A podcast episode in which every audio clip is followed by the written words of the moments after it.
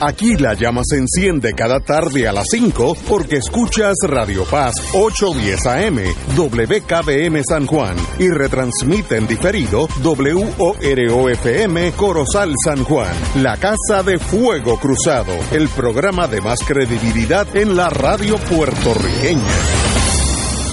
Esta emisora y sus anunciantes no se solidarizan necesariamente con las expresiones que escucharán en el siguiente programa. Son las 5 de la tarde, hora de escuchar Fuego Cruzado, el programa de más credibilidad en la radio puertorriqueña, en las voces de Ignacio Rivera y sus panelistas invitados con su discusión política dinámica e incisiva de los acontecimientos más importantes del momento. Fuego Cruzado comienza ahora.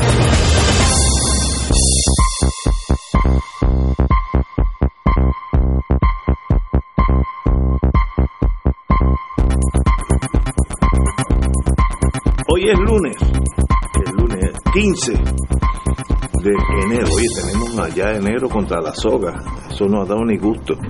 Eh, y qué bonito hace unos momentos de Boston. Estaba 12 grados, algo así. Y, y no era un día difícil, hay días peores.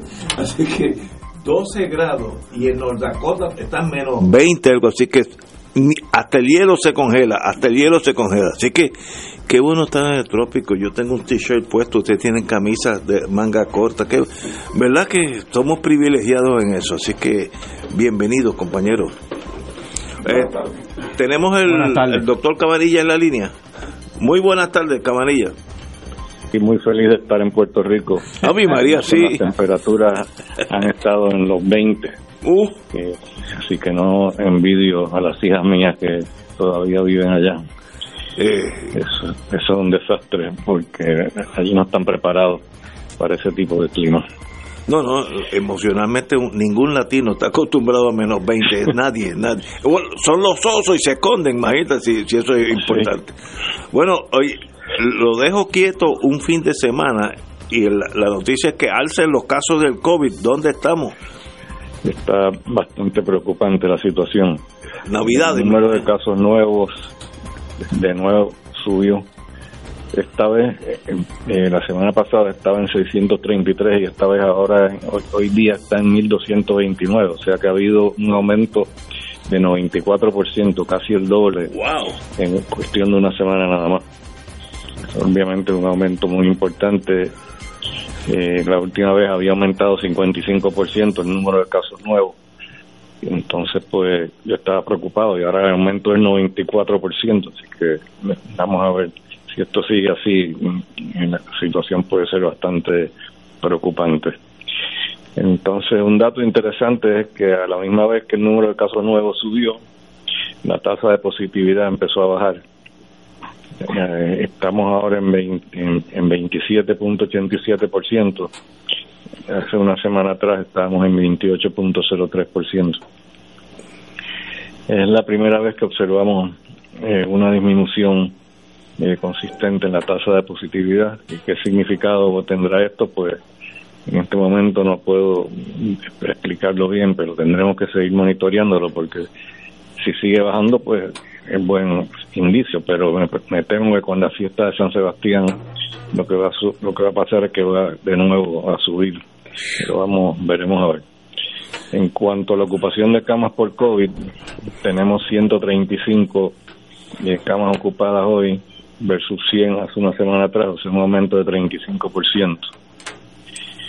En cuanto a la utilización de unidades intensivas, también tenemos un aumento, tenemos 17 camas ocupadas hoy comparado con 14 hace una semana atrás. Eh, sin embargo, en cuanto a la mortalidad, eh, ha habido un- una baja, una disminución, vamos a decir, modesta, eh, de, de 2.12 eh, que tenemos hoy, eh, muertes, dia- eh, muertes diarias en la, próxima, en la última semana y si lo comparamos con la semana anterior eran 2.75 muertos por día, o sea que ha habido, un, como dije, una, un- una mejoría modesta. Eh, así que eh, tenemos de los cinco reglones que seguimos rutinariamente, eh, las camas ocupadas han subido, el número de casos nuevos ha subido y la utilización de unidades intensivas también ha subido. Eh, la eh, mortalidad ha bajado y la tasa de positividad también ha bajado. Pero de nuevo, lo que me llama la atención es el aumento de 94% en casos nuevos, que si esto sigue aumentando, pues obviamente muchos de esos pacientes van a terminar hospitalizados en sala de emergencia y eso puede eh, causar que se sature el sistema. Ahora mismo no, no ha ocurrido eso todavía, pero hay que mantener un ojo. Entonces, eh, debo mencionar también que he conseguido datos acerca de la tasa de vacunación actual en Puerto Rico, que son algo preocupantes. Estos datos los conseguí a través de la doctora Iris Cardona, que es la principal oficial médico del Departamento de Salud y indican que en cuanto a la vacunación para influenza, contra influenza, solamente tenemos un 14% de la población puertorriqueña elegible para vacunarse contra influenza que se ha vacunado. Solamente 14%. Y en cuanto a la situación con el COVID, es todavía peor que eso solo 2.2% de todas las edades wow. y 5.5% de los mayores de 60 años han recibido la vacuna actualizada contra COVID, la que salió al mercado en octubre del 2023, que es la última vacuna. 5.5% de las personas mayores de 60 años solamente han recibido esa vacuna. Y la verdad es que es un milagro que la ocupación de camas solo haya aumentado un 35% eh, teniendo esta cifra eh, tan baja de, vacunación. Eh, obviamente en la fiesta de San Sebastián lo que se, infectarán serán mayormente las personas más jóvenes. No quiere decir que las personas mayores no vayan a las fiestas, pero usualmente el grupo más grande son los jóvenes que son los que probablemente van a infectarse. Eso pues usualmente no mueren a menos que tengan problemas de comorbilidades trasplantes, etcétera. Así que vamos a ver qué, sucede, pero el problema es que esos pacientes, esas personas, esos muchachos jóvenes que se infectan, pues obviamente van a llevar eh, la enfermedad a la casa y pueden entonces contagiar a los, a los padres y a los abuelos. entonces podría así representar un problema. Vamos a ver qué pasa. Compañero Martín.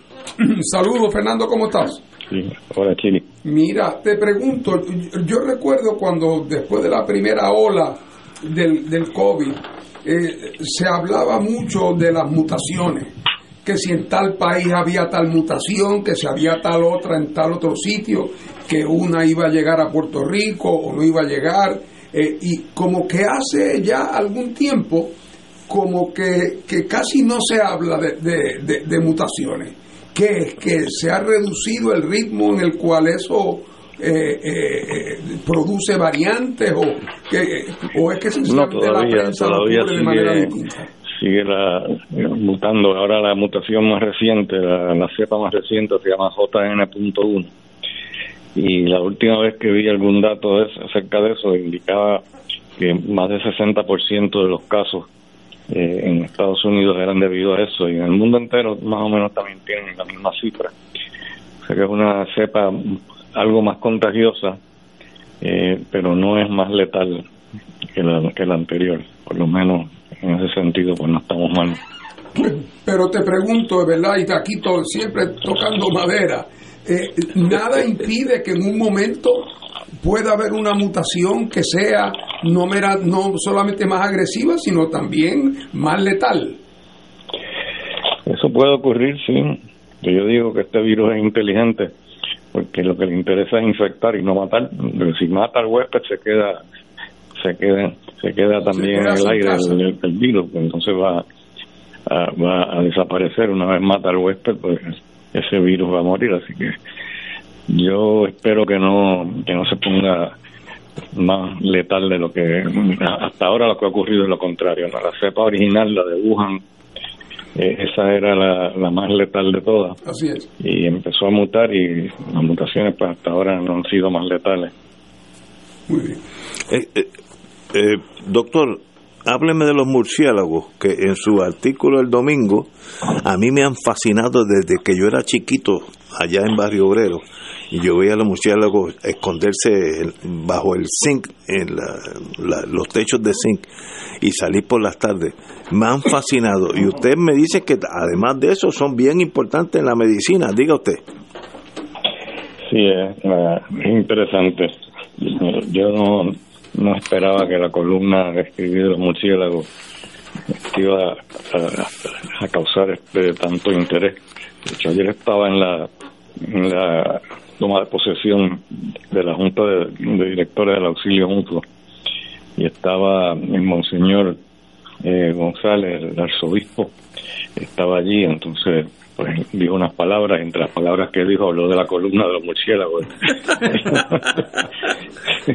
y casi todo el mundo había había leído la columna y no sé por qué causó tanta sensación, pero pero es interesante, los murciélagos son fascinantes, eh, porque número uno, tiene una incidencia bien baja de cáncer. Y número dos, eh, viven mucho más que los ratones, los cuales a los cuales se parece mucho, ¿no? Como un murciélago para mí es como un, ratón con alas, pero los ratones usualmente duran como tres años y los murciélagos se han descrito hasta 42 años eh, que, han, que han vivido. Y pues tiene que ver con, eh, primero que no les da cáncer casi nunca. Y no les da cáncer porque existen ciertos genes que llamamos genes supresores de tumores, que cuando mutan o se, o se pierden, pues entonces predispone a, la persona o al organismo a desarrollar cáncer. Y nosotros los humanos pues tenemos solamente eh, una copia, eh, bueno, son dos copias realmente del gen ese principal, que es supresor de tumores, que se llama P53. Si los murciélagos, sin embargo, tienen un montón de copias, o sea que si les falla una, pues tienen varias más este, de respuesta por si acaso la necesitan, ¿no? Así que eso pues de por sí es interesante. Además, también de alguna forma el sistema inmune de los, de los murciélagos pues han aprendido a, vivir con, con algunos virus y pueden coexistir con ellos sin ningún problema en absoluto. Eh, y por eso también pues ha ayudado definitivamente a que los murciélagos pues puedan vivir más, además de que tienen un montón de otras cualidades interesantísimas que no, no vienen el caso ahora mismo para discutirlas, pero lo interesante es que los murciélagos pues llevan, creo que son como 52 millones de años en, en la Tierra y los humanos solamente tenemos 300 mil años. O sea que han tenido mucha más oportunidad para evolucionar eh, y quizás en 50 millones de años a lo mejor los humanos pues vamos a llegar ahí, pero pero pues probablemente vamos a llegar ahí antes que eso, no por la evolución, sino porque yo creo que vamos a aprender cómo editar todos estos genes que son tan importantes, cómo insertar eh, esos genes que necesitamos para protegernos del cáncer. Yo creo que eso va a ser el próximo avance grande, claro. Que el problema es el, costo que, eh, que, toma hacer ese, ese tipo de, de procedimiento. Ya se acaba de aprobar hace poco eh, un tratamiento para lo que llamamos eh, drepanocitosis, que en inglés sickle cell anemia, que es una enfermedad eh, que viene mayormente de África. Y ya pues se ha descubierto cómo insertar eh, un gen que les protege a las personas que tienen ese, ese problema, que es un problema bien serio, porque muchos de ellos mueren jóvenes y les da muchos problemas, muchos dolores de crisis que llamamos el sickle cell crisis y, da una anemia severa y eventualmente pues terminan muriendo muchas veces a los 30, 40 años pues ya hay un tratamiento para eso que simplemente lo que hacen es se inserta un gen que elimina todos esos problemas el único problema que queda es que vale 2.2 millones de dólares cada, tratar cada paciente. ok, eso me count me out. Pero yo espero que con el tiempo eso baje de precio. Wow. Y que podamos podamos entonces insertar los genes necesarios para que no nos dé cáncer. Así que el murciélago sí es importante en la medicina del futuro.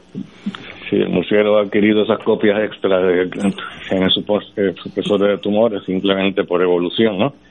al tener más, pues obviamente pues vive más tiempo que, que los otros murciélagos que tenían menos y eventualmente pues reemplazan a, los, a los otros. Lo que pues, cuestión de, de la evolución, ¿no? Darwin lo describió hace tiempo ya. Excelente. Doctor, como siempre, qué privilegio estar con usted en el día de hoy. Bueno, un placer. Nos vemos de nuevo el viernes. Nos veremos el viernes. Señores, vamos, vamos a una pausa. Vamos a una pausa y regresamos con Fuego Cruzado.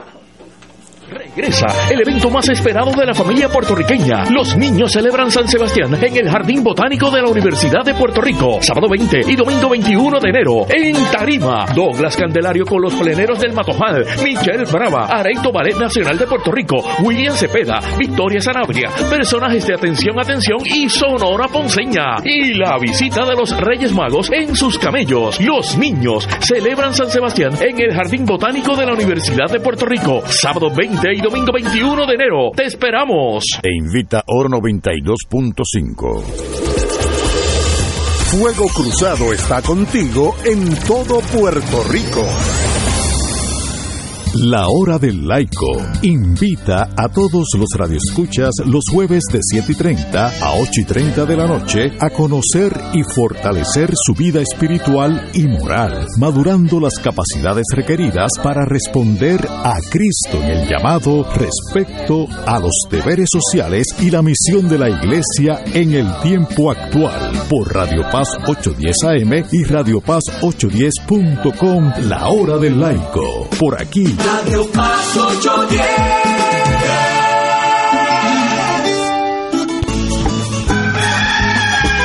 Despierta con la gracia de Dios iluminando el sendero y responde al llamado de congregarnos en su nombre cuando el sol despunta en el Santuario Nacional de Nuestra Señora, Madre de la Divina Providencia, tempranito en la mañana, sábado 3 de febrero. 5 y 30 de la madrugada para otra misa de madrugadores, la celebración eucarística que se ha convertido en tradición y fuente de bendiciones para la familia católica. Se llevarán a cabo confesiones previo a la Santa Misa. Participa en este encuentro mensual y comienza el fin de semana en paz y renovado, asistiendo o escuchando la transmisión en directo.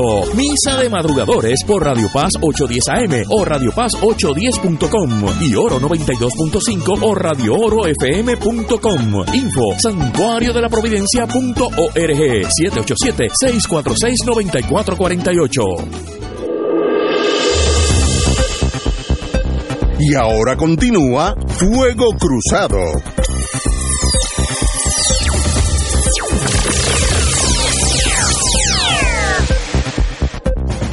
Regresamos, Boys and Girls de Fuego Cruzado. Vamos a hablar de Martin Luther King.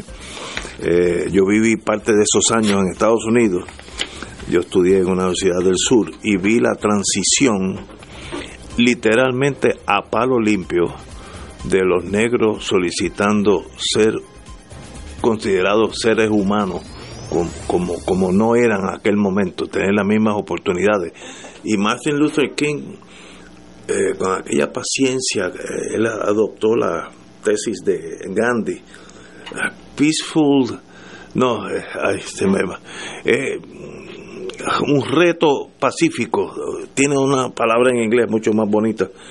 Eh, ah, peaceful disobedience, algo por el estilo. Y volvió locos a la policía del sur. Yo me acuerdo en la ciudad de Maryland, los policías blancos caerle arriba a una manifestación. Me acuerdo como yo estaba en mi segundo piso de mi dormitorio y vi cuando aquella policía le metía caña, pero caña es bien duro, bien duro, para matar gente. Eh, todos eran minoría. Y con todo y eso, este señor fue la punta de la lanza de, hacer algo irreversible y casi mandatorio para Estados Unidos poder seguir viviendo como un país civilizado. Así que a él le debemos esa igualdad de la raza, que todavía falta mucho, sí, pero qué bueno que él estuvo caminando por la tierra con esa dedicación. Eh, me acuerdo cuando hablaba, era un poeta eh, en el sentido de, de, las esperanzas que le transmitía al pueblo, a los blancos y a los negros, sobre todo a los negros. Así que mi más profundo respeto a la memoria de Martin Luther King. Compañero. Bueno, sin duda alguna, uno de los, ¿verdad? de los gigantes de la historia de, Estados Unidos eh, y que jugó, como tú señalas, un rol crucial en que se tomara conciencia del problema del discrimen por razón de raza en los Estados Unidos. y, y en eso, pues, creó un nivel de conciencia que antes era inexistente y, y, convirtió el, el, ser un racista en fuente de vergüenza. Oye, sí. no digo yo que dejaron de serlo muchos, pero, no se atrevían a decirlo. Eh, y, y, en ese sentido, pues creó un. abonó a, una, a un nuevo estándar moral y ético. Desgraciadamente, Estados Unidos como sociedad aunque en la dimensión jurídica, esa lucha de Martin Luther King y de, la gente que con él laboró, eh, tuvo la consecuencia de, derrumbar muchas de las barreras legales. Parece, mentira, pero hasta, hasta el otro día, históricamente hablando, eh, en Estados Unidos, eh, en estados estaba prohibido a un, a un, a un negro casarse con una blanca o una blanca con una Eso se llamaba miscegenation laws. Qué increíble. El Tribunal Supremo de Estados Unidos viene a declararlo inconstitucional hace 50 años. Eh, increíble. Eh, y, recuerdo yo, niño, haber ido en una guagua, niño, a Mount Vernon, la casa de Washington, allá, que está en el lado de Virginia. Eh, y, de, y en la guagua que había salido de Washington, D.C., ver al cruzar al lado de Virginia a las personas negras irse a la parte de atrás de la guagua. Lo vi yo con mis ojos. Eh, o sea, eh, y, de niñito recuerdo en Nueva Orleans estar caminando por la acera, en una acera ancha de, de, cinco pies, seis pies de ancho, cogido de la, de la mano de mi mamá y ver que si, venía si venían personas negras de afroamericanos del otro lado, se tiraban a la calle automáticamente, automáticamente para que las personas blancas pasaran. Eso, era así. Eh, o sea, que ya una cosa metida en, en, la psique, ¿verdad? Eh, pero, eh, y aunque ya muchas de las barreras legales dejaron de existir, no, les permitían ni inscribirse para votar, había toda clase de, de maniobras leguleyas para que no pudieran votar. Y el, por no hablar de que en el sur no se podían utilizar ni los mismos baños ni tomar agua de las mismas fuentes. Correcto. Eh, es bueno, una, cosa que hoy uno la piensa y le parece como una barbaridad. Pero aunque los obstáculos legales se fueron cayendo, siempre quedó el problema eh, sociológico. La, Estados Unidos sigue siendo una sociedad fundamentalmente segregada de facto eh, en las ciudades que las que yo conozco bien en Estados Unidos, particularmente Boston, porque viví y estudié allí. Eh, la gran mayoría de, los, ah, las personas afroamericanas en, en Massachusetts viven en unos sitios muy particulares, delimitados, y sus índices de ingreso son notablemente menores que los de las poblaciones blancas o que las poblaciones asiáticas. Eh, y, ahí en eso, el, en términos relativos, el proceso de cambio ha sido muy, muy, muy lento. Eh, y lo más peligroso de todo es que hemos visto en los últimos años, no solamente que no se ha acelerado ese proceso de integración por vía de, la transferencia de recursos a los pobres americanos, eh, a los americanos pobres, que incluye desproporcionadamente a un número de negros, eh, sino que estamos viendo señales muy dramáticas de que muchas de aquellas cosas de las cuales los americanos públicamente se avergonzaban, eh, como se avergonzaban de ser racistas, eh, gracias a las luchas de Martin Luther King, que hemos visto que hay retrocesos en eso, que otra vez el, nacionalismo blanco llamado en Estados Unidos, con sus actitudes excluyentes hacia los que no son blancos americanos, empieza otra vez a levantar cabeza el, fantasma, el monstruo del prejuicio, eh, y eh, empieza a fortalecer su mano. Y lo vemos en el debate político americano. En la semana pasada pasó algo que yo creía que ya no se iba a volver a ver.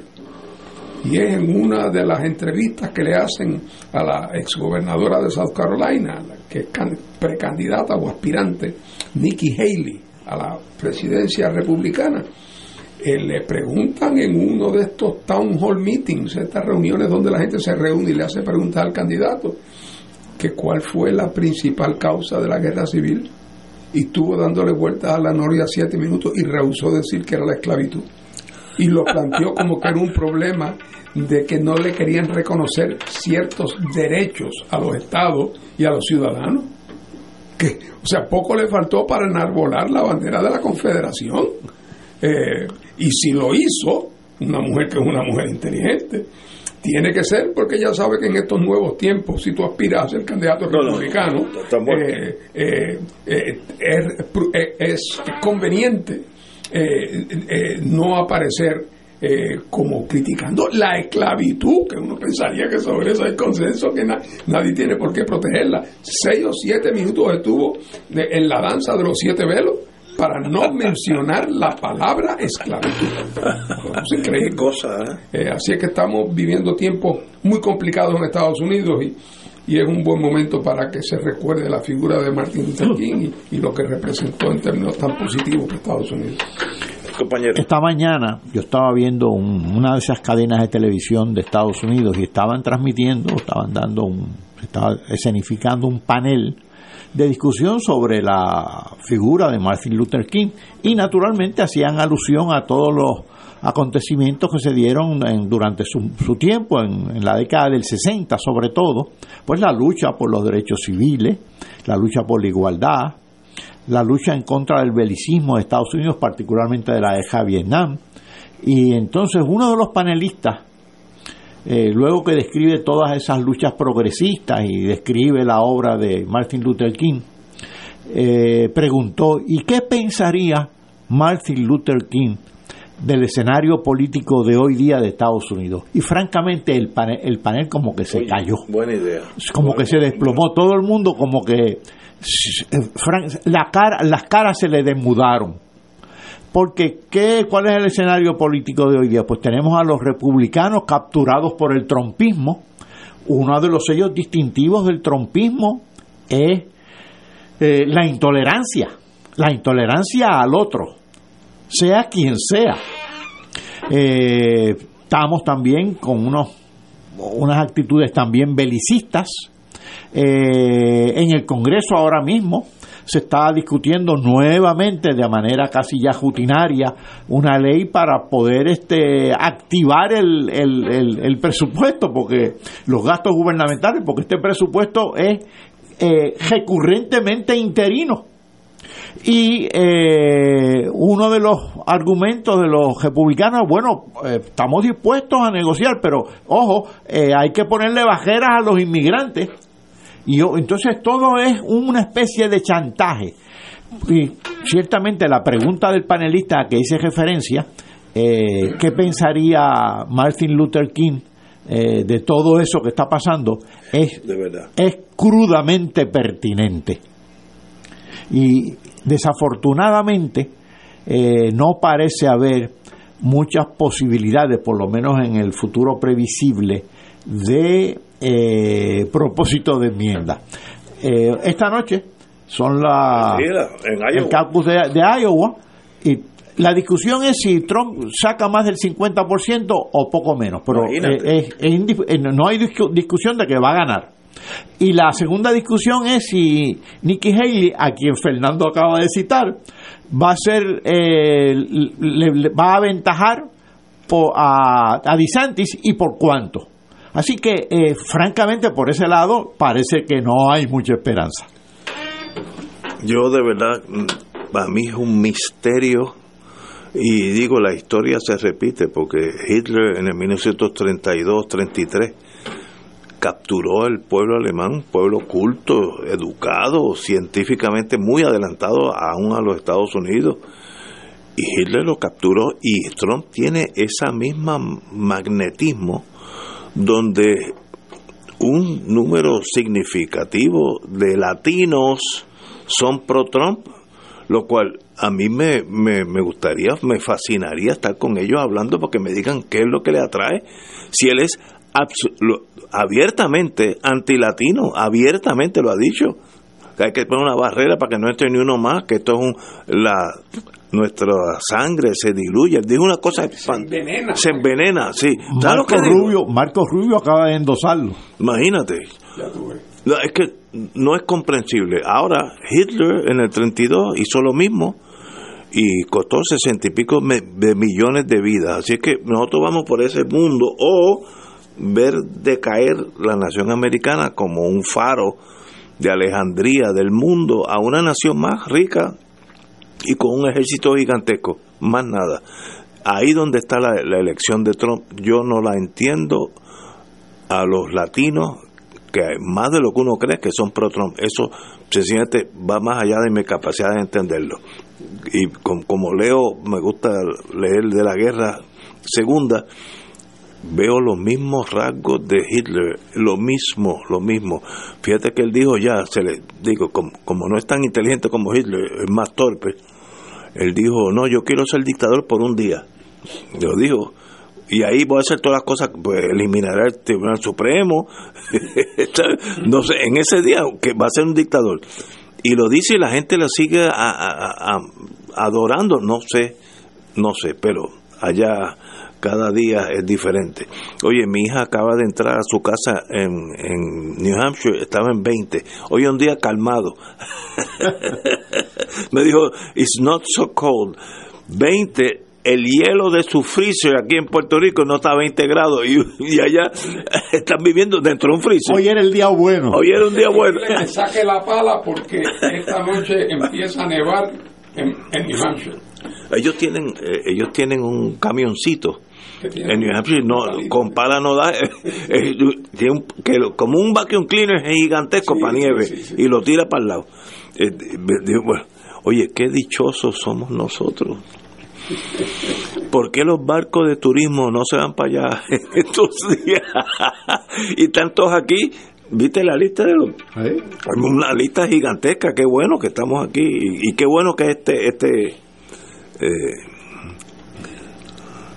mira, me dice aquí mi hermano y un cuñado en Orlando, me dice un, amigo, son trompistas, trompistas. No es para mí no es comprensible.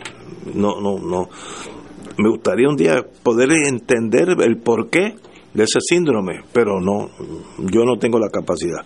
Alguien, algún psiquiatra o algún sociólogo me lo tiene que explicar. Bueno, pues continuamos, vamos a aterrizar aquí. Puede ser. Yo no he estudiado eso ni nada que se parezca. Y, y esto que estoy diciendo es, lo digo por aquello de que no se quede en el aire. Puede haber personas hispanas en Estados Unidos que sean muy conservadores, que piensen que el país se está hundiendo, que piensen que las las cosas que ellos han logrado, los que han tenido cierto éxito, están en riesgo, Sí, que esta política de migración descontrolada le va a acabar rebotando en contra a ellos que tienen actitudes racistas con respecto a los afroamericanos y que odian los principios que caracterizan al liberalismo, al mal llamado liberalismo en Estados Unidos, las actitudes hacia el feminismo, las actitudes hacia la LGBTQ, eh, hacia, hacia, los temas lo- los temas eh, tradicionales de, de- de moralidad colectiva, vamos, Eh, y que además de esas preocupaciones que las tienen, pueden también tener otras, que si Trump va a ganar y vienen los Stormtroopers, no será bueno que yo haya tenido una suastiquita en la ventana de casa para no, Sí, caer, pa- pa estar en pa' no caer en la lista. Eh, y que puede también haber en algunos una cierta medida protectiva de no aparecer como los anti, porque es que parece haber un consenso creciente de que hay una alta posibilidad de que Trump gane las elecciones. Ya no meramente el que va a ser el candidato republicano, eso, ya- eso no, hay, no hay quien lo despinte, pero que puede ganar las elecciones que vienen y si gana y está por cuatro años y hacer una tercera parte de las bar- barbaridades que dice que va a hacer, va a ser conveniente para mucha gente estar en el lado correcto Y de la como, línea en la como, arena. como en la Alemania nazi, que era importante estar con los de arriba.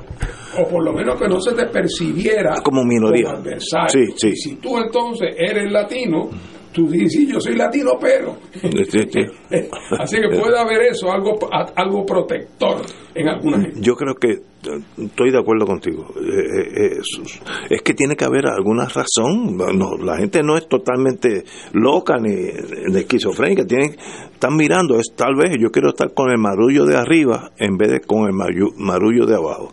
Eh, pero veo ganando a Trump fácilmente en Iowa.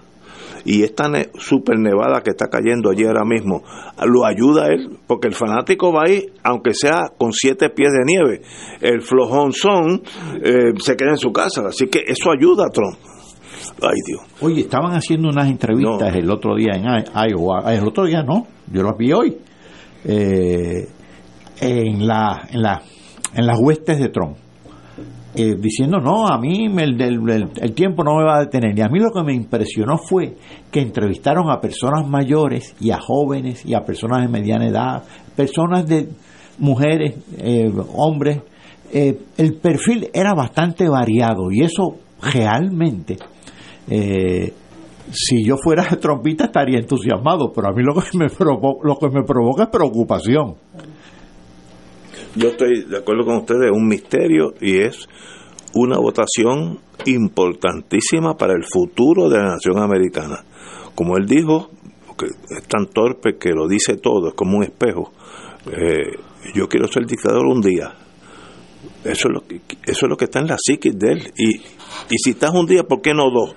Eh, ¿Sabe? Eh, ese tipo de inclinación. Pero mira, también es importante mantener, claro, el caso de Estados Unidos es un caso muy particular por el peso que tiene Estados Sí, por Unidos. eso. en el cuadro Si fuera. Francia- Bueno, pero estamos hablando de un fenómeno que es parte de un fenómeno mayor. No nos olvidemos que Bolsonaro ganó y gobernó en Brasil y por un pelito no volvió a ganar. Y se requirió que sacaran a Lula de la tumba que ha sido el gobernante de más éxito en la historia de Brasil. Tuvieron que sacar a Lula de la tumba para poder ganarle. En Argentina acaba de ganar el señor Milei. Sí. En España Vox está eh, prácticamente tiene en el bolsillo al Partido Popular eh, eh, español. En Alemania hay tres estados, Landers, como ellos le dicen, tres estados de lo que era Alemania Oriental, donde el partido de ultraderecha alemán tiene más de 30% de los votos para elecciones que se van a llevar a cabo este año. Así que hay un movimiento mundial. Por primera vez se piensa que en las elecciones para el Parlamento Europeo, que son en junio de este año, que el partido que más escaños gane para Francia en el Parlamento Europeo es el partido de la señora Le Pen. ¡Wow! ¿Ah? El que más saque.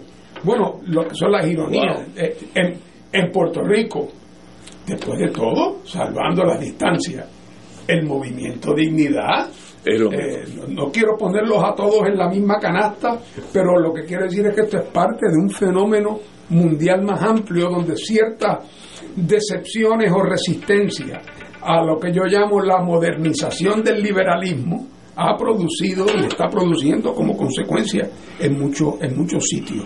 Incluso en Alemania ha surgido un partido de izquierda, en el viejo partido de izquierda, cuyo origen es el viejo Partido Comunista Alemán, Imagínate. ha surgido una figura, una señora, que en cuanto a la formulación económica y analítica es la izquierda tradicional comunista, pero en cuanto a la cosa valorativa es un partido conservador de derecha y culturalmente anti-inmigración a favor de la cohesión cultural y del... O sea que estamos viendo Oye, fenómenos extraños. Fernando, quizás el- los llamados excesos del llamado liberalismo han provocado este neoliberalismo montado por un lado en fundamentalismo de mercado y por el otro lado en fundamentalismo religioso. Así mismo es, así mismo es.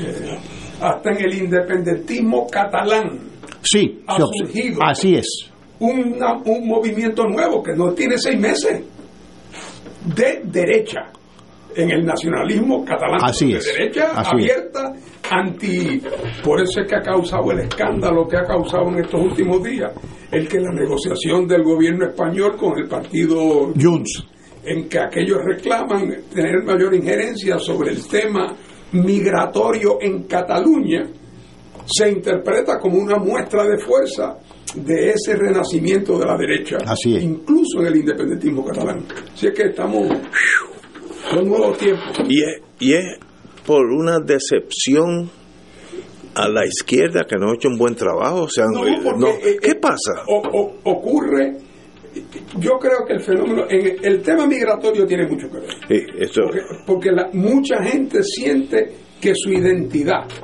y la de su comunidad están en juego. Ya este no es mi país, esto es otra cosa. Entiendo. Esto, esto antes no se veía. Los que se escandalizan al ver la- la- la- el, el- el tema de los matrimonios eh, de personas eh, del mismo sexo, cosa que en su juventud lo veía. Es imposible. Es una cosa que no, pues de momento ahora se ve con naturalidad y hay gente que lo ve con naturalidad y otros que no, que lo ven con horror. Eh, bueno, estamos a punto de un cisma en la Iglesia Católica, porque el Papa Francisco ha dicho que a las parejas eh, del mismo sexo, que no se les puede casar, dice la Iglesia, pero eso no quiere decir que un pastor no puede, no puede dar la bendición.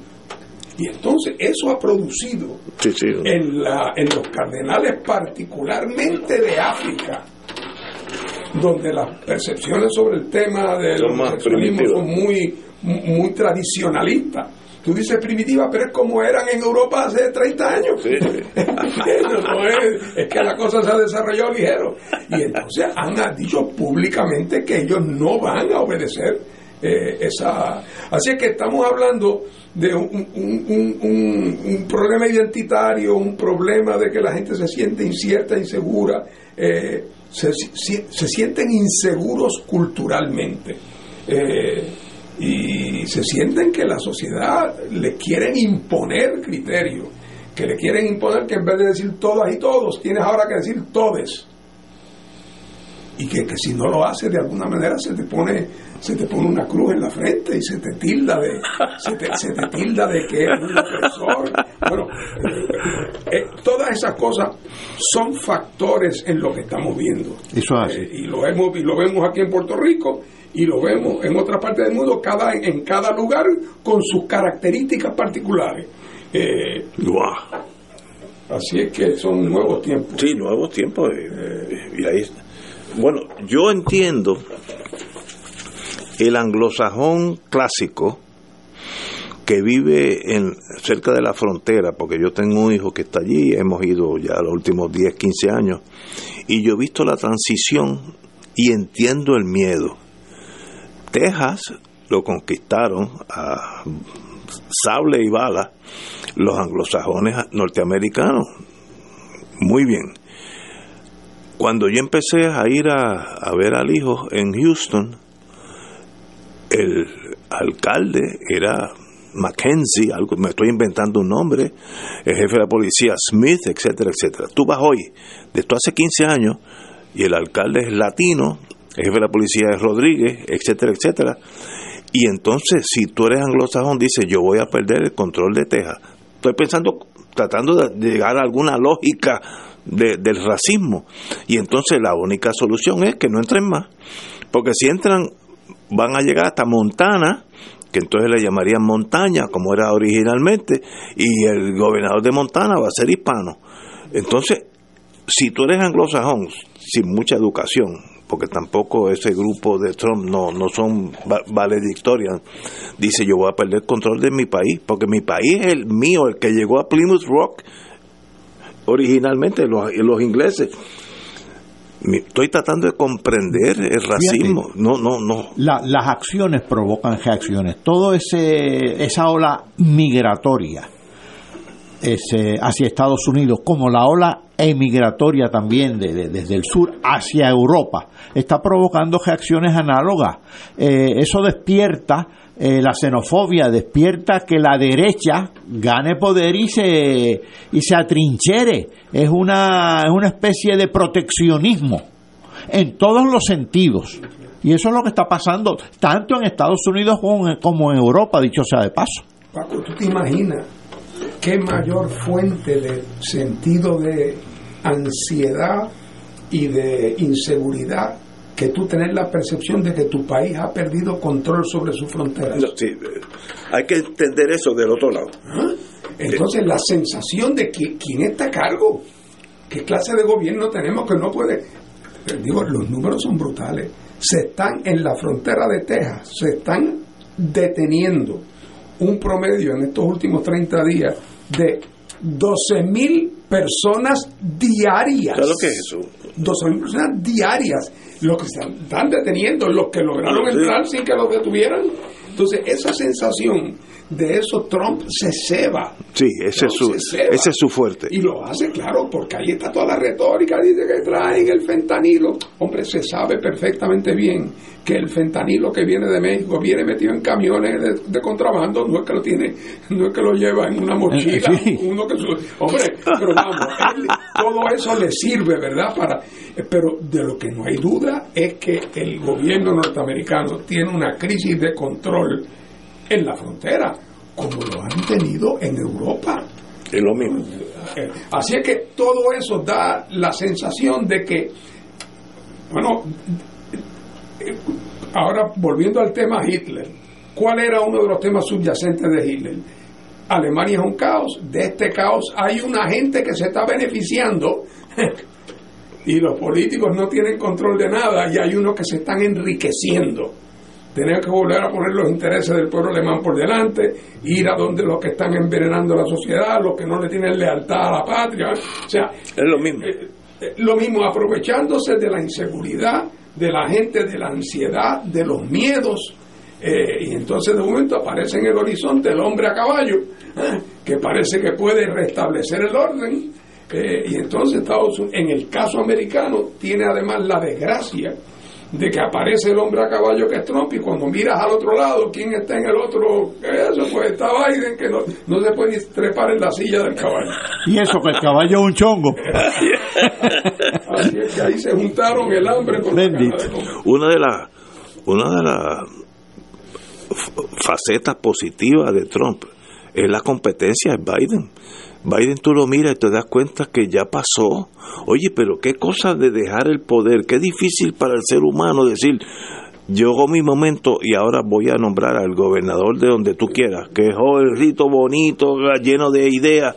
No, no, no, se quedan hasta que se hunde el barco. Oye, pero que yo puedo comprender que Biden se mire en el espejo y crea que él está en la flor de la juventud y que le quedan 50 años por delante y que él es un gran líder. Pero lo que no puedo perdonar es que el Partido Demócrata, que lo, que, lo, tiene al frente y que no ha hecho absolutamente nada y cada día es más complicado pensar que pudiera hacerlo. Tendría que requerir alguna enfermedad de él para que él mismo voluntariamente se retire. Entonces esa decisión la tendría que acabar tomando una, una convención. Eh, Así que la perspectiva se, se Es fatal, fatal.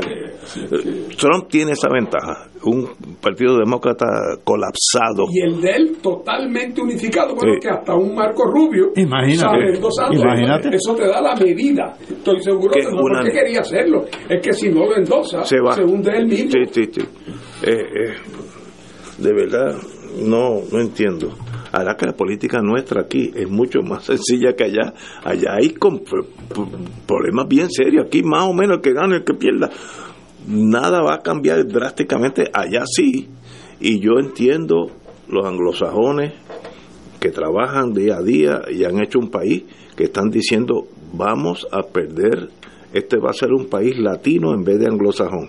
Y, y eso es lo mismo que ha pasado. En Oye. Suecia eligieron un gobierno de ultraderecha por eso mismo. Suecia, que debe haber cuatro hispanos allí, cuatro. Y fíjate, ahora mismo, la discusión que hay en España, si la, la inmigración es responsabilidad del gobierno central, es decir, en este caso de Pedro Sánchez, y diciendo a los catalanes, no, no, no, es responsabilidad nuestra. ¿Y qué está pasando en Estados Unidos? Entre Texas y el gobierno federal. Exactamente Bueno. lo mismo. Ayer intervinieron policías tejanos, Rangers, Texas Rangers, para impedirle a la Guardia Fronteriza Federal. No me Oh, digas. sí, están ya. Ahorita hay tiros. Ya mismo. Ahorita hay tiros. Oye, y el, el- este es el gobernador Abbott de Texas Ah, no. eso- manda las guaguas llenas llenas de inmigrantes, los que entraron finalmente, y dice, "Mira, ustedes necesitan irse para Chicago, para Nueva York, A ciudades donde, a- donde el alcalde es demócrata, haciendo quedar mal. pero que es increíble que eso esté pasando de verdad. Oye, a la misma vez que en el Río Grande ya se han ahogado niños. No, no, siempre se han ahogado. O sea Bueno, que- pero ahora... No, no, ahora. Esto también entonces se ha vuelto en Estados Unidos. Dentro de la crisis ideológica es también una crisis del federalismo. También, muy bien. Así es que cosas se complican. Uh. Bueno, pero vamos, nos faltan unos minutos antes de ir a la pausa. Va- aterricemos aquí. Eh, qué bueno que tenemos prensa libre y hay gente aquí en Puerto Rico, hay, hay personas que son periodistas de primera. Felicito a Benjamín Torres Gotay, lo conocí una vez, eh, muy ligeramente, pero como, eh, como periodista de primera. Hace un recuento de la vida de Tata Charbonnier, que es el mejor recuento que he leído. No ha habido análisis, no ha habido otro periódico que ha hecho el trabajo que dice. Y es, él hace su vida. Eh, empieza que eh, la señora Charbonnier eh, siempre fue, dice que Rosselló siempre fue muy arrojado y, y hay que reconocerle por su extraordinario olfato político. Eh, y sencillamente nombró a Charbonnier desconocida secretaria general del partido. Yo no, a mí se me ha olvidado eso o nunca me enteré. Eh, y Charbonnier trajo un fuerte vínculo con el fundamentalismo religioso que empezaba en aquellos entonces eh, y empezó a, a mostrar mollero, estoy leyendo de él, partes nada más, políticos, eh, entrando el, hasta el 2020 cuando el FBI empezó a acercársele y ahí pues empezó a, la, su decadencia, pero eh, cita que en el 99 cometió actos antiéticos como abogada que le con- costaron una suspensión del ejercicio de la abogacía. Desconocía eso. Luego, en el 2015, hu- tuvo otra censura del Tribunal Supremo entre el 2002 y el 2003. Eh, en, ese, en esa censura cobró del municipio de Canóvana 50 ma- 54 mil dólares por trabajos que no pudo demostrar que lo había hecho. Está haciendo el recuento de quién es esta señora. En el 2008 fue candidato a la alcaldía de Río Grande, pero perdió con un tal Eduardo Rivera Correa, Partido Popular, pero que terminó preso, así que no big deal. Eh, en el 2012 aspiró a la legislatura, fue la segunda representante del PNP con más votos, mire el poder que tuvo, eh, siguiéndole a Jennifer González. Eh, fue la representante más votada, tanto en primaria como en la elección general. Vemos sus raíces dentro del partido nuevo eh, que eran importantes. Ah, bueno, eh, obviamente dice que era para esa época, Be- Benjamín Torres Gotay, para esa, en, en- para esa época, una de las estrellas más brillantes del PNP. Eh, luego fue, como sacó tantos votos, fue presidenta de la importante comisión de los jurídicos, de los jurídicos estoy hablando, de la comisión de- y, y- de, y de- y de, eh, efectuó el, el nuevo código civil que Dios nos coja confesado. Se a- ella fue se convirtió en un muro de contención contra cualquier legislación relacionada a derechos de la comunidad LGBT, etcétera, y eh, el, el- la- contra la marihuana, aunque fuera eh, medicinal. Eh, dice que, a ella le fascinaba la gloria y la atención, bueno, eso es... eh, y no muchos recuerdan que ella fue quien acu- acuñó la, la ofensiva frase hijos talentosos para defender el nepotismo en el gobierno. Uno se le olvidan estas cosas. Eh, of course, en el 15 de julio del 2020 el FBI allanó su casa y ya empiezan las cosas eh, esa estrella brillante a desvanecer. Ella indicó que en aquel momento, aunque el FBI había ido a su casa, no era ella no era objeto de, ninguna investigación, que eso es enajenación o mentira. Eh, y dijo, yo, ante reclamos de que renunciara, uno se olvida de estas cosas, respondió que con esta joya del cinismo, dice Benjamín Torres Gotay, la Cámara se quedaría sin legisladores si cada investigado renunciara. Está diciendo, está hablando de sus compañeros. Bueno, en este- eh, eh, yo no sabía, me había olvidado que luego de todos estos problemas con el tribunal, los tribunales y con el FBI, ella fue derrotada en la primaria. Desconocía eso, o, nunca lo supe o se me olvidó. Eh, entonces, pues, eh, luego de salir de, de la acusación formal, eh, hay que ver cómo va a ser sentenciada. Ella tiene un elected official, un, un político electo por el pueblo, tiene una responsabilidad para efectos de sentencia mayor a Juan de los Palotes. Así que en ese sentido pues se enfrenta a unos años de cárcel, pero eso no es no es lo esencial aquí, es la vida de ella como una estrella ascendente y luego cómo se opaca por en inglés es greed, esa, esa Codicia. codicia en español. Eh, una pena. Ahora felicito a Benjamín Torregotay por un análisis que está subida. El que lee este, este artículo comprende todos los triunfos y la derrota de Tata Charbonnier, que, que Dios la tenga en paz. Compañero, tenemos que ir a una pausa. No, continuemos, compañero. Vamos, va- vamos a una pausa y continuamos con el compañero Martín ya mismo. Regresa el evento más esperado de la familia puertorriqueña. Los niños celebran San Sebastián en el Jardín Botánico de la Universidad de Puerto Rico. Sábado 20 y domingo 21 de enero. En Tarima. Douglas Candelario con los pleneros del Matojal. Michelle Brava. Areito Ballet Nacional de Puerto Rico. William Cepeda. Victoria Sanabria. Personajes de Atención, Atención y Sonora Ponceña. Y la visita de los Reyes Magos en sus camellos. Los niños celebran San Sebastián en el Jardín Botánico de la Universidad de Puerto Rico. Sábado 20 y domingo 21 de enero. Te esperamos. E invita Oro 92.5.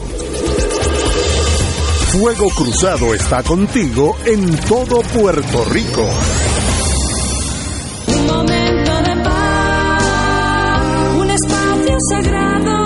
La mañana del domingo se convierte en una experiencia edificante para compartir con Dania Ponte momentos de paz dominical, testimonios, reflexiones, pensamientos, oraciones, anécdotas y música para fortalecer tu espíritu y enfrentar la vida positivamente. Recibe bendición en el día del Señor y comienza tu semana con momentos de paz dominical junto a Dania Ponte los domingos de 7 y 30 a 8 de la mañana por Paz 810.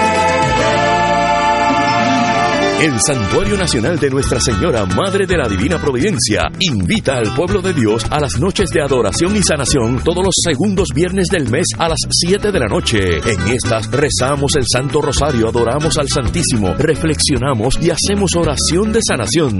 Noches de sanación y adoración los segundos viernes del mes. Para información, comunícate al 787-646-9448 o en santuariodelaprovidencia.org. Aquí la llama se enciende cada tarde a las 5 porque escuchas Radio Paz 810 AM, WKBM San Juan y retransmite en diferido WOROFM Corozal San Juan, la Casa de Fuego Cruzado, el programa de más credibilidad en la radio puertorriqueña.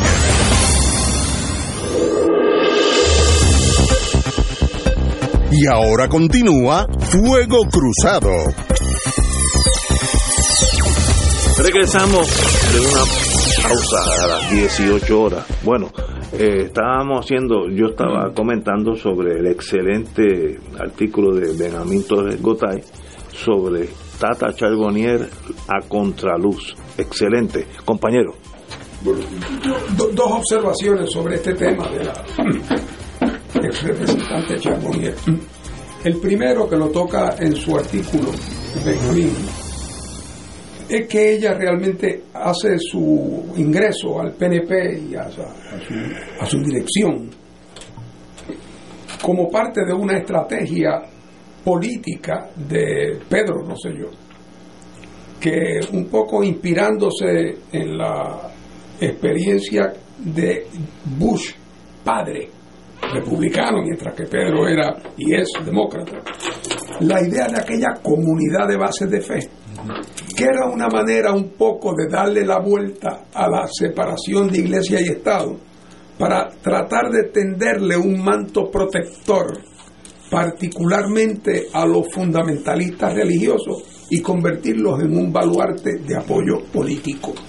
Eh, eso en Estados Unidos eh, tuvo una época que funcionó excelentemente bien eh, y el fundamentalismo religioso americano se convirtió en un aliado incondicional del partido del partido republicano.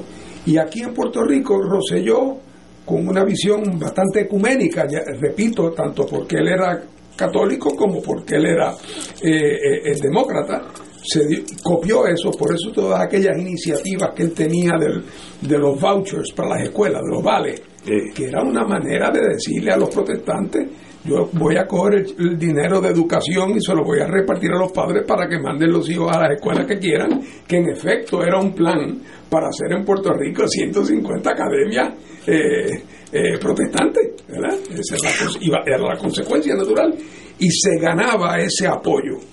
Y eso desde el punto de vista político fue una estrategia muy exitosa que curiosamente luego abandonaron eh, por desidia, pienso yo, eh, por desidia eh, Fortuño. Eh, y yo no sé por qué, por Ricky Rosselló y por Pierluisi, que ambos son dos demócratas liberales. Como que no, le, no cultivaron eso. Y un poco la existencia del partido Dignidad, del movimiento Dignidad, es el resultado de un liderato religioso eh, fundamentalista que antes se sentía cobijado y protegido por el PNP, que de momento dejó de serlo y se fueron eh, con todos los temas de la lucha con el aborto, con el tema de los matrimonios de parejas del mismo sexo, y esa gente se fue y ahora constituyen un gran dolor de cabeza político para el Partido Nuevo Progresista. Y claro, eh, y la, la ex representante Charbonnier, que era pastora, además de abogada, eh, entró como parte de esa ola y llegó a tener la fuerza que tuvo en el partido por eso. Claro, ahora en el momento donde se descubre eh, su- su- sus actos corruptos, pues se convierte en una fuente de enorme ironía que esta corrupción viniera de una persona que ella misma se presentaba, ¿verdad? Como modelo eh, de cristianismo eh, comprometido y de pulcritud espiritual y resultó que le ha aumentado el salario a los empleados para ella quedarse con la diferencia. Eh, Increíble. la- robando. Eh, eso es una de las cosas que aquí llama la atención. Eh, pero lo otro es el tema de... eh, oí a Pierluisi ayer decir que la corrupción no tiene partidos. Sí, aquí lo hice. Y es verdad, en un sentido, pues claro, que en un sentido, pero, pero, pero, pero no, pero, pero, eh, eso es no decir nada. Porque si resulta que en una escuela, la junta de directores y el director de la escuela, eh, resulta con el tiempo que 25 de los maestros eran pedófilos, 25% de los maestros, y lo normal es que en una escuela en el mundo haya un por ciento de pedófilos. Bueno, pues no es que los pedófilos tengan escuela, es que los supervisores, la gente que contrataba maestros y la gente que supervisaba maestros, eran tan pobres contratando y tan pobres supervisando que se le colaron, en el mejor de los casos, 25 pederastas. Entonces, una vez que uno se entera en el juicio de este racket que tenía la señora Charbonnier, donde a una recepcionista se le pagaban 8 mil dólares mensuales. No es que se le pagaban 8 mil dólares mensuales, es que hasta el otro día ganaba dos. Sí. Y que todos esos contratos los firma el presidente de cada cámara. O sea que en ningún momento eso haya levantado bandera. Quiere decir, por definición, recipsa loquitur, que la supervisión era cuando menos negligente. Cuando menos negligente. ¿Cómo es posible que tú firmaras los contratos de todas esas personas y ahora te llevas las manos a la cabeza y, te enteras de que ahí había corrupción? Cuando eso es una práctica de historia generalizada en Puerto Rico. Así es que si bien es cierto que la corrupción no tiene partido, no cabe duda de que la gente que estaba en posición de asegurarse que esa corrupción no se diera y que si ocurría fuera detectada, fallaron en su cometido y no pueden ahora pasearse por ahí como que yo me enteré ayer. Eh, y eso va con la dirección de la Cámara, como pasa con la dirección del Senado, si el caso fuera en el Senado, como pasa en cualquier sitio. Eh, si en la junta de directores de, un banco eh, resulta que mañana se descubre que de los 50 eh, gerentes del sucursal, co- eh, 30 son corruptos, no me diga que la junta de directores no tiene la culpa. Seguro. Ah, si es que hay un cajero en San Germán que de vez en cuando se echaba 40 pesos en el bolsillo, eso de la Junta ni se enteró, ni tiene por qué saberlo, ni tenía manera de evitarlo. Y aquí estamos viendo unos patrones que evidentemente indican que hay unas actitudes sistemáticas de mirar para el otro lado. Eh, eh, cuando el saqueo el saqueo económico en la orden del día, otra vez en la legislatura es donde es más notorio, pero en la rama ejecutiva, eh, donde se da por vía de la contratación eh, de esos 13 mil millones de dólares que todos los años el gobierno de Puerto Rico gasta en contratos de bienes y servicios. Ahí es que está ese dinero para los parientes y los dolientes. ¿Y dónde está la supervisión efectiva? ¿Dónde está el gobierno de Puerto Rico desempolvando, eh, mirando debajo de las piedras, haciendo la supervisión necesaria? En ningún sitio, pues parecería por ver si uno ve la actividad del Departamento de Justicia de Puerto Rico, parecería que es que aquí la administración pública corre perfectamente bien eh, y que no hay que hacer investigaciones. Continuamente uno oye a los federales diciendo que están haciendo investigaciones. Cuando uno oye al Departamento de Justicia decir estamos en activas investigaciones que pronto darán resultados, eh, y es porque hay una cultura de mirar para el lado, cuando no de complicidad, que también ha habido los casos, pero cuando no de complicidad, una actitud de mirar para el otro lado eh, y el saqueo económico se vuelve parte de la vida común y diaria. Eh, por eso el saneamiento del gobierno de Puerto Rico tiene que ser una prioridad para cualquier gobernante. Bueno, como dijo, como dijo en este artículo Benjamín Torres Gotay, cito, ante reclamos de que renunciara, respondió con esta joya del cinismo. La Cámara se quedaría sin legisladores si cada investigado renuncia. Fíjate que parece que es institucional el, el caos, ¿no? Una pena porque ahí estamos reflejados todos nosotros. Ese es el gobierno de Puerto Rico. En los turnos anteriores estábamos hablando de la deriva hacia la derecha en Europa y en Estados Unidos. Eh, una deriva caracterizada por un lado por el fundamentalismo religioso y por el otro lado por el fundamentalismo de mercado. Eh, Trump lo representa muy bien en Estados Unidos. Pues aquí eh, tam- también tenemos su expresión. ¿Qué hizo, según relata elocuentemente eh, Benjamín Tojegotay? ¿Qué hizo el doctor Pedro Joselló? Reclutar a Tata Charbonnier. ¿Por qué? Porque representaba esas tendencias. Así que ahí lo tenemos. Esa, es la expresión de eso que estábamos hablando en los turnos anteriores. Esta señora Charbonnier eh, era fundamentalista religiosa, conservadora, eh, intolerante ante los reclamos de la comunidad LGBT, ante los reclamos del feminismo, de la de las cuestiones de aborto, De la marihuana medicinal. de todas esas cosas, es, es decir, de los llamados excesos del, libera- del llamado liberalismo a que estábamos haciendo referencia anteriormente. Y ciertamente, electoralmente el PNP y Pedro José y yo tuvieron éxito con eh, apelando a esa derecha religiosa. Así que ese fenómeno también se ha dado en Puerto Rico, lo que estábamos relatando anteriormente. Claro, eh, llegan, como en el caso de Trump también, los excesos se van acumulando y unos excesos alimentan a otros hasta desembocar en la más cruda y vulgar corrupción. Y eso también pasa allá y pasa acá, desafortunadamente. Y hay que eh, corregirlo allá y acá. Eh, las vías de corrección, de hecho, yo creo que las vías de corrección están más claras en Puerto Rico ahora mismo que en Estados Unidos. Aquí hay unas opciones políticas que yo no veo en Estados Unidos. Sí, sí, estoy de acuerdo contigo. Y eso me parece que por lo menos ante la desesperanza imperante ofrece eh, vías de esperanza. Ahora, la pregunta, de, ah, más allá de Charbonnier, que es sencillamente un capítulo sin gran importancia en la historia de Puerto Rico, ¿esto afecta al Partido Nuevo? ¿Es irrelevante? Eh, ¿Trae más cinismo y la gente que se quede en su casa? ¿Cómo, ¿Cómo se afecta si en algo esta realidad que ha tenido eh, una cobertura mediática gigantesca, tal vez por, por ella ser lo que fue. ¿Cómo afecta eso el movimiento partidista dentro del PNP, compañero? Bueno, yo creo que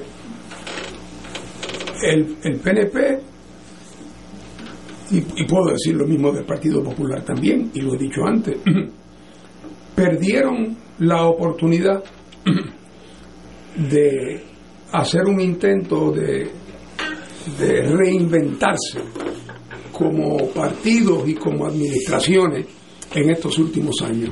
Eh, después de las crisis por las cuales ha pasado Puerto Rico y después del susto que pasaron populares y PNP en las elecciones pasadas al ver reducida su electorado de manera tan dramática, uno hubiera pensado que la reacción natural hubiera sido una especie de detente donde se dieran cuenta que había que empezar a cambiar lo- el modus operandi eh, eh, en ambos partidos para tratar de ver si podían recuperar la confianza pública que evidentemente vienen perdiendo y que los números lo reflejan.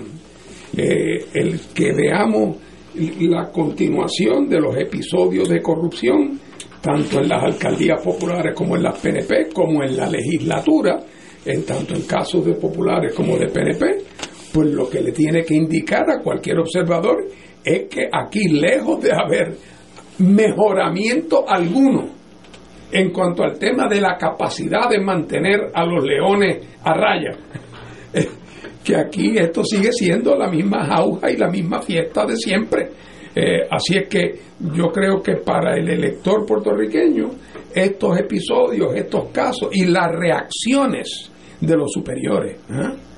porque si tú eres, si yo te superviso a ti, eh, Ignacio, y luego se descubre un esquema que tú te estabas llevando a cabo, donde te estabas robando los clavos de la cruz, y si yo hubiera sido un supervisor mínimamente competente, me tenía que haber dado cuenta de que algo malo andaba ahí, alguna investigación debía haber hecho yo. Pues ahí no solamente que resulta que tú obraste mal, sino que yo pierdo toda credibilidad como supervisor y muestra que la crisis es una crisis de voluntad de corregir un problema, porque son partidos que se han vuelto partidos que es cuchillo en boca y al abordaje cuchillo en boca y al abordaje. Por lo tanto, nadie denuncia los abordajes, porque son ellos mismos. Y entonces, el, el, que, el que observa el panorama hoy, eh, eh, en enero del año 2024, no tiene por qué pensar que ha cambiado nada en el Partido Popular y en el PNP con respecto a estos temas, sino que por el contrario, que el asunto sigue igual de grave o peor que antes. Y si a alguien le faltaba duda, ahí están las palabras del jefe del FBI que se pasa repitiendo lo que ellos ahora están actuando más encubiertamente porque no quieren dar la impresión públicamente de que están favoreciendo a unos candidatos sobre otros, pero que las investigaciones siguen, lo cual quiere decir que hay casos de corrupción. Y la pregunta es que si los hay, ¿por qué los supervisores puertorriqueños no los están denunciando? ¿Ah? ¿Dónde están los supervisores en las agencias gubernamentales? En la oficina de, del inspector general de Puerto Rico, en el Departamento de Justicia de Puerto Rico. ¿Dónde están las investigaciones? Si no fuera porque los federales los cogen de vez en cuando, no cogerían a nadie. Así que hay que presumir que eso sigue igual o no igual, sigue peor. Y yo creo que eso lo percibe todo el mundo. Yo no he visto a, un- a una persona, por más fanático que sea popular y prefiere decir, oye, por fin este problema de la corrupción lo estamos venciendo.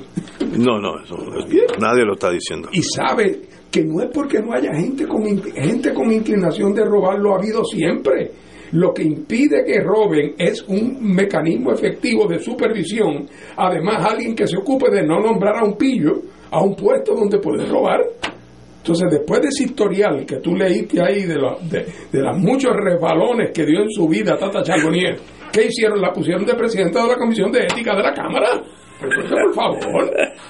Sí, sí. Bueno, Incomprensible. En Guerra Avisada no muere gente. Por Incomprensible. eso Víctor escribió eh, un artículo muy bueno, Víctor García, sobre este caso, que dice que en este caso hubo eh, eh, eh, dos culpables, digo, dos convictos, pero muchos culpables. Muy bien dicho. Muy bien. ¿Y eso afecta los partidos? El Partido Nuevo y el Partido Sí, Popular. sí. Sí, ¿tú crees que tiene un efecto eleccionario? Hombre, si viviéramos en un mundo ideal, se quedaban sin voto. ¿verdad? Pero sabemos, y ahorita lo discutimos con Trump, que cuando el- la adhesión política de la gente a los partidos está determinada por muchos factores. Uno de ellos tiene que ver con el miedo y con la inseguridad. Y muchas veces gente que sabe que el candidato por el cual están votando eh, eh, es alguien que se puede acabar beneficiándose personalmente y que el interés público no es su principal preocupación, pero si lo ve como una salvaguarda contra algo que él le teme, puede darle el voto. Así es que por eso no es que se van a vaciar esos El partidos menos malo. o sea, no es que no es que se van a vaciar, pero van a es- ese ese drenaje electoral continuará. Paco, ¿cómo tú lo ves? Fíjate, ha habido escándalos en las alcaldías de Ponce, de Mayagüez, Sí. ahora el escándalo de, Ta- de- de- de Tata Charbonnier.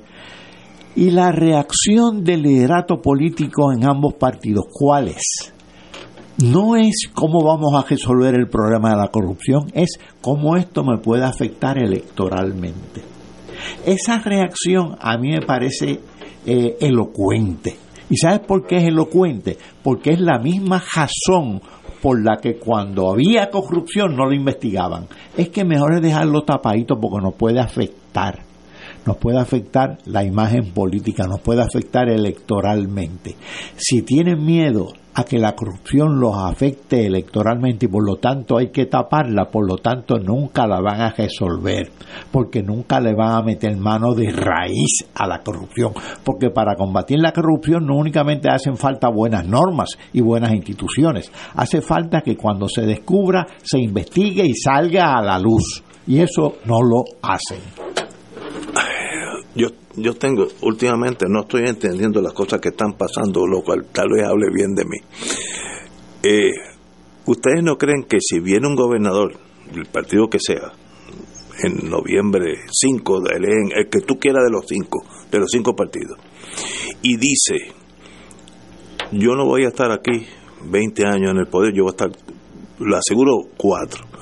En esos cuatro años no va a haber corrupción porque yo personalmente voy a velar y la gente se da cuenta que está hablando en serio, yo, yo creo que eso sería un asset, una mejoría electoralmente, hasta eh, de cualquiera de los, los cinco partidos. Miren, hemos, si, si fuera de los partidos que ya han ganado, hemos cometido errores en el pasado, sí es verdad, los estipulamos. Ahora, desde mañana aquí no va a haber corrupción porque yo, yo gobernador o gobernadora, me voy a, a les prometo a ustedes que no va a haber ni un lápiz fuera del lugar en este país. yo creo que eso sería una maravilla electoral, sería un- ese partido crecería, pero como hay un como un silencio, Ignacio, tú perdona, pero tú no has escuchado a estos que han sido gobernadores decir, ante la corrupción, tolerancia cero, y luego lo han tolerado todo. pero que estoy diciendo que el que de verdad prometa eso se queda con el pueblo porque no, todos nosotros y aquí hay dos partidos o, o tres movimientos todos nosotros estamos buscando un gobierno limpio eh, con el color que tú quieras eh, escoge el color si el pueblo de Puerto Rico se da cuenta si elijo a fulanito o fulanita yo estoy seguro que vamos a tener un gobierno limpio ese partido se vacía en, en, en- en votantes Yo creo que eso, ¿verdad? Eh, Lo que tú estás diciendo es que mm, el que el que tenga suficiente credibilidad para que la gente diga no no es solamente que Ignacio lo está diciendo es que lo va a hacer. Es que Ignacio lo va a hacer. Sí. eh, o- pues eh, esa persona va a tener mucho apoyo. Va a tener mucho apoyo. Parte del problema es que desgraciadamente hay algunos que bueno, por ejemplo o sea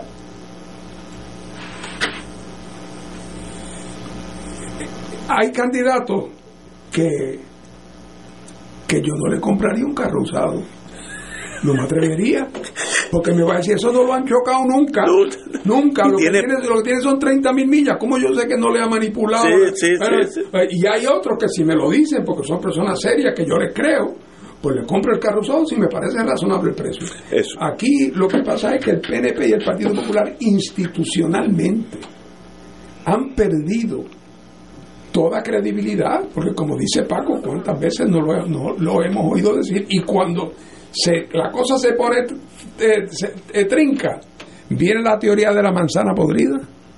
Oye, yo nunca había visto un barril con tantas manzanas podridas. Qué cosa extraordinaria. Porque la frase se origina cuando había una manzana podrida en un barril de 100. Ahora ta- llevan, eh, al lado de ese barril, llevan sacando manzanas y dicen, este es podrida, esta manzana podrida. Todas están podridas, menos dos o tres. Eh, así es que el, el, eh, la reacción, ¿cuál es? La corrupción no, la corrupción no tiene partido. Sí, como- ¿Cuál es la implicación de eso? ¿Qué? La implicación es que nosotros, el Partido Nuevo Progresista y el liderato PNP de la Cámara, no tenemos responsabilidad directa ni indirecta de clase alguna sobre lo que allí ocurrió, porque eso es una cosa que ocurrió, allá en la privacidad y el secreto de la noche, y nosotros, por más diligentes que hubiéramos sido, no pudimos haberlo descubierto ni antes, ni durante, ni después. Eso no es cierto eso no es verdad en- por lo menos con los hechos de este caso. No digo que no pueda ocurrir, de eh, pu- puede ocurrir, pero en este caso, claro, y si además entonces le añade que es una historia que tiene su pasado y que tiene su, su, su ¿cómo se llama?, sus resbalones que vienen indicando ya una ruta un poco tortuosa. Eh, así es que, eh, pues, si, si yo estaba pensando que si eh, que si el Pierluisi es el hombre que va a resolver el tema de la corrupción, pues primero no lo es porque no lo ha hecho. Y en segundo lugar, que cuando surge un caso, él lo que dice es, ah, eso le puede pasar a cualquiera. Bueno, pues con esa actitud no vamos para ningún sitio. Tiene que haber una asunción de responsabilidad institucional. ¿Y, y tú piensas que eso tendrá un costo político en noviembre? Sí, sí. ¿Por dónde sale el tiro? Eso. No, no, y, y, y, y- y el- el otro problema son las cantidades. No es lo mismo que te costó que perdiste eh, mil votos que que perdiste 50 mil. Sí. Pero yo no tengo duda de que el efecto acumulativo es que, es que vamos, cada vez el que vota PNP o popular, vamos a decirlo de esta manera, lo hace, si sigue votando, es cada vez con menos ilusión eh, lo hace por temor a las otras alternativas, porque cree que, que llegan los comunistas, porque cree que se acabe el mundo, porque cree que los americanos van a enrollar el expreso y se lo van a llevar para Estados Unidos con ellos y se lo llevan, eh, eh, eh, o, o porque el hijo trabaja en el gobierno y, es el fiscal y no quieren que pierda el trabajo, eh, o porque tienen un tío que le alquila un edificio al Departamento de Servicios Sociales, eh, tiene alguna conexión material que hace que, se, que esté dispuesto a tragarse el sapo, pero votar con ilusión cada vez menos. Y habrá algunos que incluso no quieran votar por los partidos emergentes o por el PIB, pero que quizás entonces se quedan en su casa. Y ahí esos son los que hay que asegurarse que, que, que, que, no le den ese, ese, ese triunfo a los partidos de siempre eh, quedándose en la casa, porque entonces su voto se anula. Pero yo no tengo duda. Otra vez, yo no veo, cada vez que yo veo gente popular y PNP diciendo que lo del año 2020 fue una cosa, que eso no va a volver a ocurrir, que son unas circunstancias muy particulares, no. Yo creo que las circunstancias ahora son mucho más graves que en el 2020, mucho más graves. Totalmente de acuerdo. Y que lo vamos a ver en los números, sin duda. Fíjate que, que esa columna de Toje Jotay no únicamente es un elocuente eh, perfil de Tata, de Sí, sí. Tata Charbonnier, un resumen de su biografía, sino que también retrata un patrón Sí, de un sí, partido político, un patrón partidista. Por lo tanto, ciertamente tiene un efecto nefasto en, en esas organizaciones políticas. Señores, tenemos que ir a una pausa y regresamos with Crossfire. Fuego Cruzado está contigo en todo Puerto Rico. Escucha los sábados a las 5 de la tarde para servirte un programa del Colegio de Profesionales del Trabajo Social de Puerto Rico con los temas de interés a la comunidad. Recuerda, los sábados a las 5 de la tarde para servirte por Radio Paz 810. Radio Paz te ofrece el mejor motivo para levantarte temprano y disfrutar el comienzo de un nuevo día de lunes a viernes con Enrique Liboy y Radio Paz en la mañana. La dosis perfecta de noticias, deportes y éxitos musicales de todos los tiempos, humor y curiosidades, calendario de actividades y tus peticiones musicales por el 787-300-4982. Conéctate con el 810 AM de lunes a viernes con Enrique Liboy y Radio Paz en la mañana. Y ahora continúa Fuego Cruzado.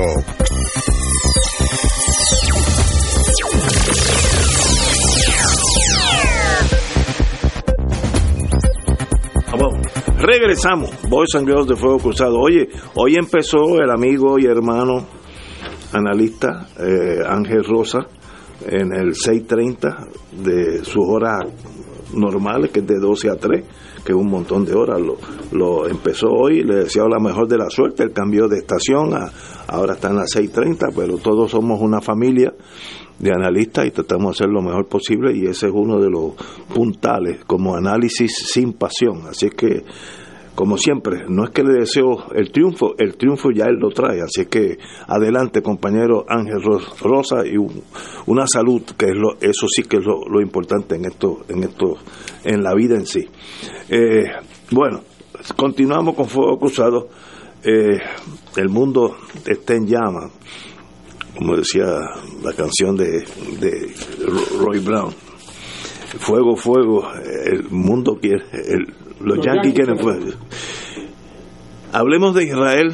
Eso, eso cantan los hutíes allá. en- Sí, sí, Uh, sí, sí. Tienen un disco de Roy allí lo ponen. Oye, pero vamos a empezar con los hutíes, que eso en Yemen eh, prometen nefastas consecuencias por, el flagra- por la flagrante agresión. Estados Unidos con Inglaterra bombardearon, atacaron con aviación los sitios donde estos muchachos tienen eh, estas lanchitas rápidas que donde interceptan barcos, sobre todo ese estrecho que es tan pequeño, como de aquí a, a, Vega Baja, a Tojendel, es un, bien pequeño.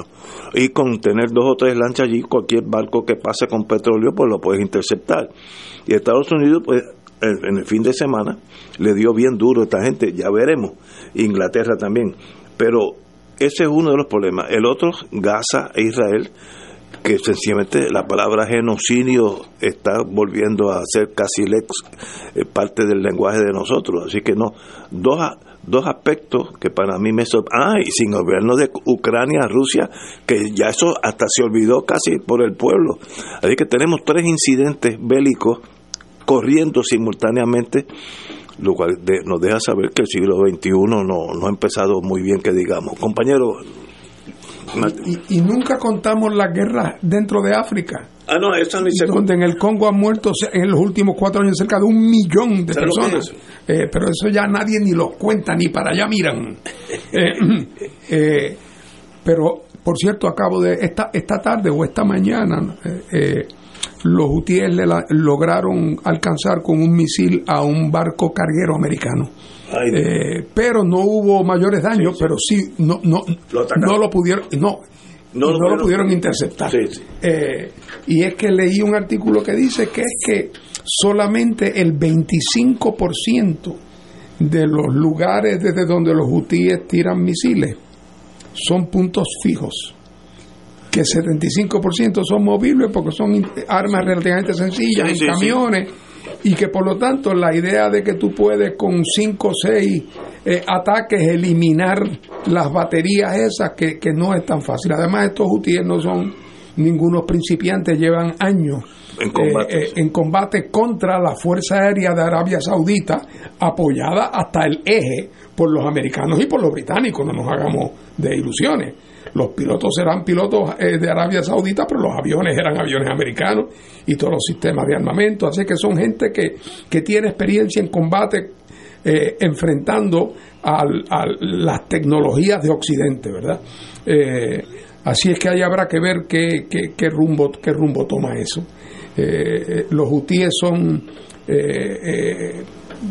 yemenitas de la línea chiita que están enfrentados internamente en Yemen con otros yemeníes que son suníes.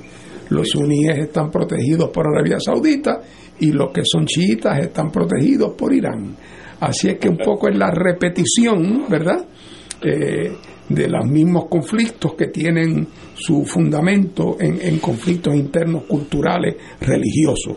Eh, por eso Occidente meterse en esos líos no, no puede salir bien nunca, porque en el fondo estamos hablando de otras diferencias ancestrales y enfrentamientos mucho más complicados. Pero nada, que el, el, el riesgo de que la, el, el argumento de los hutíes es que están interviniendo con estos barcos, lanzándole estos misiles, porque esos son barcos que están al servicio del rearmamiento o reabastecimiento de Israel y que es la manera de los hutíes ayudar, Ayudar. a sus hermanos palestinos que están siendo asediados por Israel, a quien ellos perciben como un instrumento de la política de los Estados Unidos. Así que eh, por ese lado eso, eso va a continuar.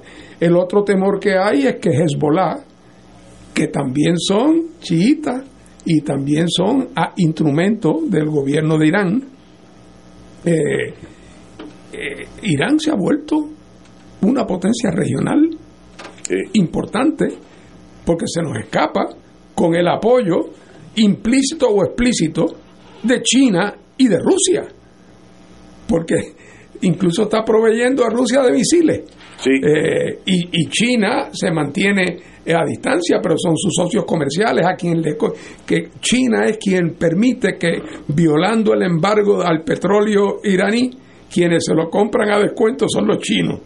Así es que en efecto estamos teniendo, va emergiendo Irán como una potencia respaldada nada menos que por China y por Rusia, con un brazo armado en el sur del Líbano, que es Hezbollah, con los hutíes que le doblaron el brazo a, lo- a las fuerzas que apoyaba Arabia Saudita, y con Hamas, que también, después de todo, tiene apoyo eh, de, de- de esa parte. Así es que el mundo se anda complicando. Dios quiera que el próximo paso que, que veamos no sea una intensificación de los bombardeos entre, del cañoneo entre Israel y el sur del Líbano, que vaya a resultar en una entrada, como ocurrió ya una vez en la historia, que Israel entonces invada 30, o- Al 30 o 35 millas hacia adentro del Líbano para ocupar ese espacio y, prote- y proteger, entre comillas, su frontera. Así que aquí no hay otra solución que buscar algún tipo de acuerdo de, algún acuerdo de cese al fuego que en su día se vaya extendiendo. Hay que montar una conferencia internacional de paz y hay que viabilizar el que emerja un liderato prestigioso y comprometido del lado palestino y un nuevo liderato del lado judío para que traten de recomponer eh, el asunto, porque si no, esto va camino a ser lo que ha sido hasta ahora, que es una carnicería. Compañero. Tú dices, Ignacio, el mundo arde en llamas, con muchísima razón. Estaba leyendo que ahora mismo, en estos momentos, en el mundo hay más de 100 conflictos armados. Más de 100. Claro, el más citado es el genocidio de Gaza, porque hay que llamarlo así. Israel ya ha matado en Gaza cerca de 25 mil palestinos, Por ahí está, sí. de los cuales 10.400 son niños. Hay 4.000 niños desaparecidos que probablemente estarán muertos. Ha- Han muerto en, en Gaza 142 trabajadores de la Organización de las Naciones Unidas, trabajadores en, en cuestiones humanitarias. 112 periodistas internacionales. El 85% de la población de Gaza ha sido desplazada, es decir, de- del sur al norte, del norte al sur, del este al oeste. el 60% de las unidades de vivienda totalmente destruidas. Dije totalmente, porque destruidas están prácticamente todas, pero absolutamente destruidas más del 60%. Ciertamente, y con el 85% de la población desplazada, como dije, eso es insostenible. Ahora bien, oímos hablar de Gaza, oímos hablar de Ucrania y últimamente yo me he estado preguntando, porque hace por lo menos un mes en este programa fue objeto de discusión, ¿quién ha escuchado últimamente alguna noticia sobre Haití? Haití es Se- una... se, se lo tragó la tierra. a- Haití es, que está en nuestro hemisferio, que es cerquita no únicamente de cerca de Puerto Rico. Haití es la tragedia olvidada, la tragedia invisibilizada. Y ciertamente eh, el pueblo haitiano me duele, me duele, sin que uno quiera eh, desmerecer lo que está pasando en Gaza, que es terrible, terrible. Eh, y yo creo que los que han usado la palabra este, genocidio la han utilizado con toda propiedad. Bueno, Israel ha indicado an- ante la ante La Corte. la Corte Internacional, Internacional. que fue movida por Sudáfrica que, que esto esto es sencillamente han distorsionado profundamente la realidad. Mire, no, yo yo yo veo televisión y uno ve que la parte norte de Gaza no hay edificios eh, eh, que eh, existentes, y lo aplanaron. Eso era necesario. No sabe uno uno como no está envuelto emocionalmente uno no sabe pero la mitad del- de ese país no tiene en dónde vivir porque lo tumbaron todo. No hay un edificio parado Eh, No hay luz, no hay, no hay nada nada nada nada. Oye, para decirlo de manera delicada, tal parece que a Israel se le fue la mano. pero pero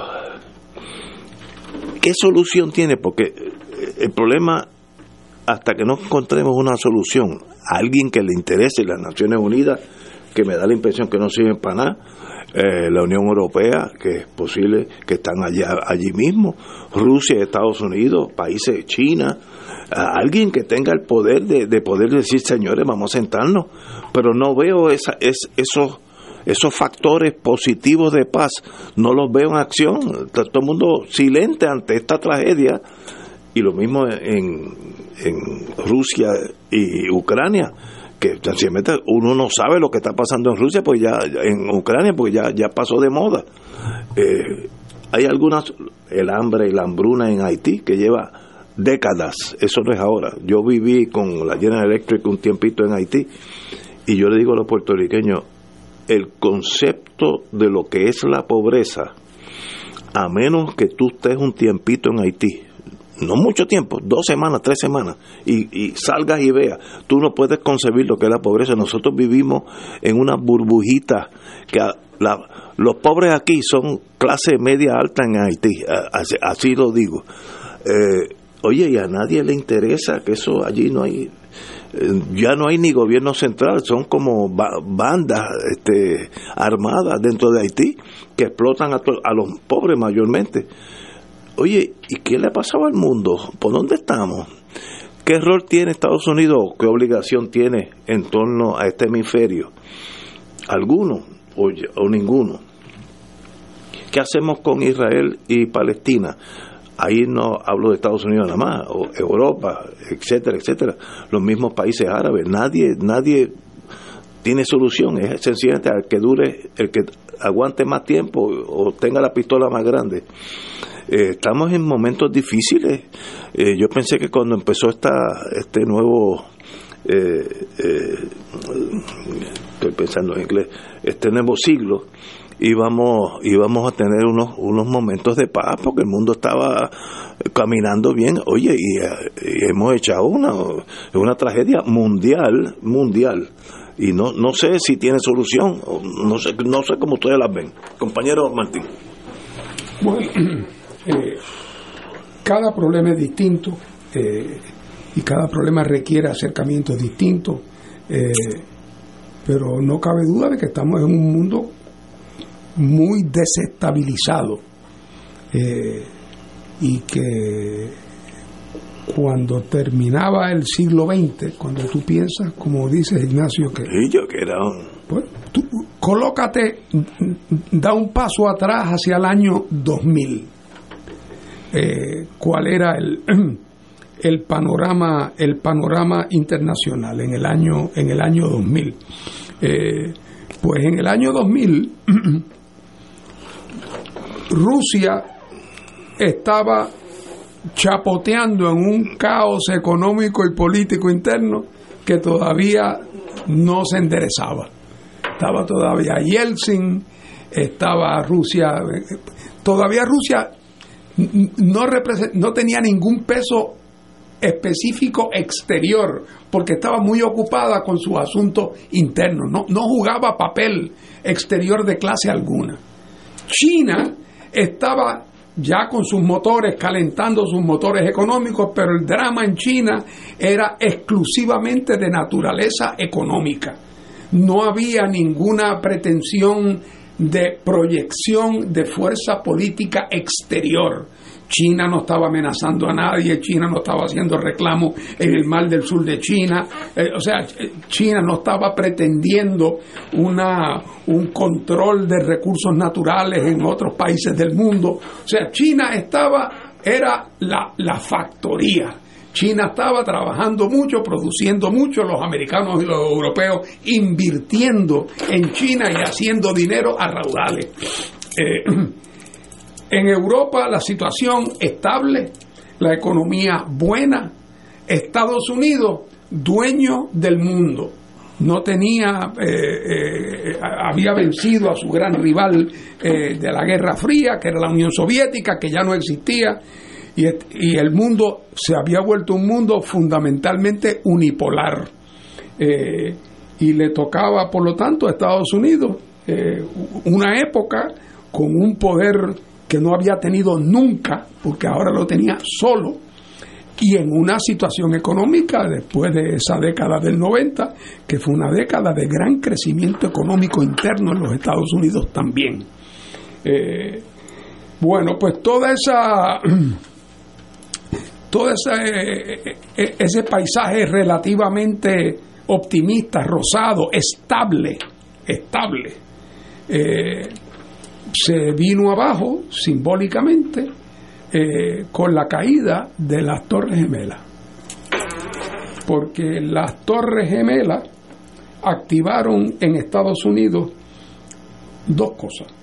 En primer lugar, un afán perfectamente comprensible de tratar de dar con los responsables y de traerlos a la justicia de una manera o de otra.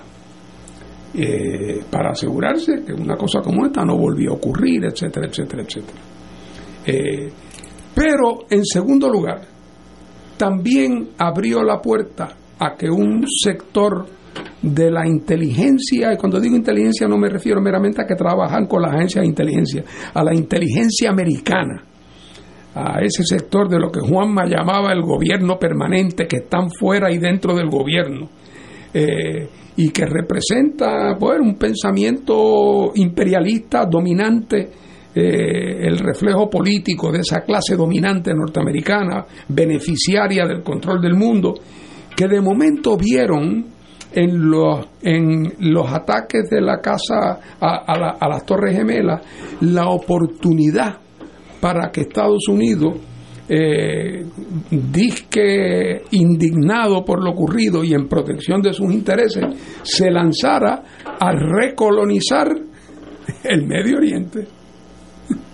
De momento, la gran oportunidad de consolidar los recursos petroleros y su dominio sobre esa parte del mundo donde se había ido generando un vacío eh, y ahí lo lleva a, a internarse en, en Afganistán, lo lleva a internarse en Irak, lo lleva a, a, a, las intervenciones desastrosas, a las guerras interminables y, y, y, al deterioro del poder político y de la credibilidad americana con esas aventuras que realmente se le pueden adscribir a una gente que veía la oportunidad en di que lo vamos a cobrar con lo que nos hicieron y nos vamos a quedar con las reservas de Irak y nos vamos a quedar con... O sea, vamos a recolonizar esa parte del mundo y a imponer el orden.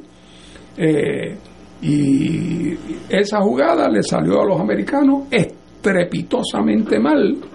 Y mientras los americanos iban sufriendo, es la sangría esa sangría que luego quedó dramatizada con la huida aquella del aeropuerto de Afganistán, que era como un... Guindando, una cosa Guindando.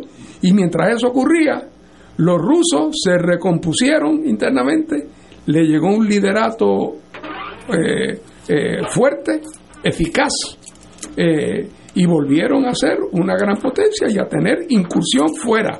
Los chinos se fortalecieron brutalmente y llegó el momento en que esa fuerza y ese gran poder en el mundo los convirtió también en una gran potencia. Entonces de momento se encontraron los americanos un poder que va disminuyendo frente a dos poderes que venían subiendo. Eh, y en ese momento, donde Estados Unidos necesitaba un liderato ilustrado, el destino le mandó en 2016 a Donald Trump de presidente. Y por lo tanto, lo que era una situación difícil se convirtió en una situación caótica que ha resultado en el descrédito de los Estados Unidos y en su pérdida de eficacia en el, en el, en el tablero eh, internacional. Y parece mentira que a pesar de esa experiencia, el pueblo americano parece estar indicado eh, e inclinado a repetirle la dosis en las elecciones que vienen ahora en el año 2024. Eh, eh, así es que el mundo está en llamas, como tú dices. Este año hay elecciones en todas partes del mundo, eh, elecciones muy importantes a la Unión Europea, en Estados Unidos, en distintos países, donde se juega mucho. Eh, pero no cabe duda de que de las más importantes es la de Estados Unidos, como decíamos al principio, porque el peso relativo de Estados Unidos es tan grande y porque además no se anticipan elecciones ni en China ni en Rusia. de que tienen esa ventaja. bueno, también tenemos el problema del Ecuador, que en estos días el Ecuador era un país que siempre como que vivía en paz. Desde que yo estaba abierto al mundo, el Ecuador nunca ha dado problemas y ahora es bueno, el, el, presidente actual, Novoa, dice que hay que seguir el modelo Bukele. Imagínate si está desesperado. Bukele es un loco agematado, sin concepto de justicia ni nada. Y, y, Ecuador ha llegado a decir que el presidente dice que hay que apuesta por el modelo Bukele.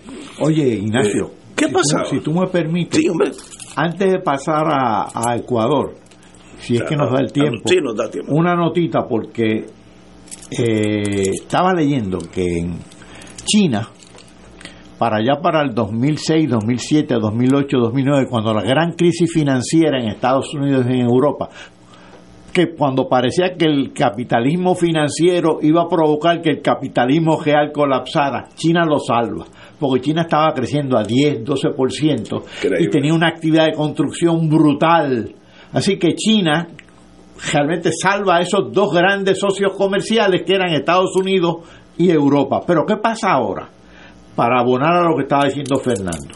Ahora la economía china se ha jalentizado. No es que no esté creciendo, está creciendo. Pero menos. Está creciendo, el 2023 creció su Producto Interno Bruto 5.5%.